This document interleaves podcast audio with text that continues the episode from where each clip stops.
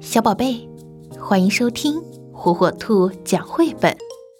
今天火火兔要给小朋友们讲的绘本故事，名字叫《我的秘密朋友阿德》。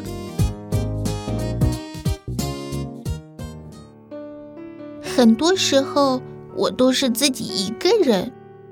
当然，我会看电视，我也有很多玩具、书和各种各样的东西。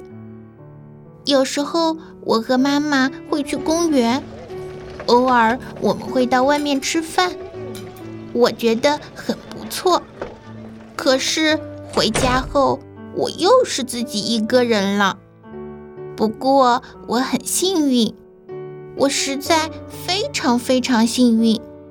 因为我有一位特别的朋友，他叫阿德。阿德是我一个人的朋友，他是我的秘密朋友。只要我遇到麻烦，他就会来帮助我。就像那一天，他们欺负我，阿德一来，他们就都跑开了。阿德会带我去奇妙的地方。和阿德在一起，我什么都不怕。我不能和别人谈起阿德，他们一定不会相信我，只会笑我。有时候，我希望阿德也能帮助他们，可是他只是我一个人的朋友。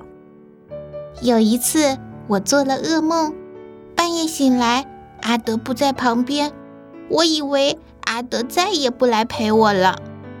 其实，阿德只是去拿故事书来读给我听，一直读到我睡着。我真希望阿德永远跟我在一起。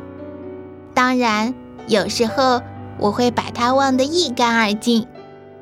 不过，我知道，当我遇到麻烦的时候，阿德一定会在我身边。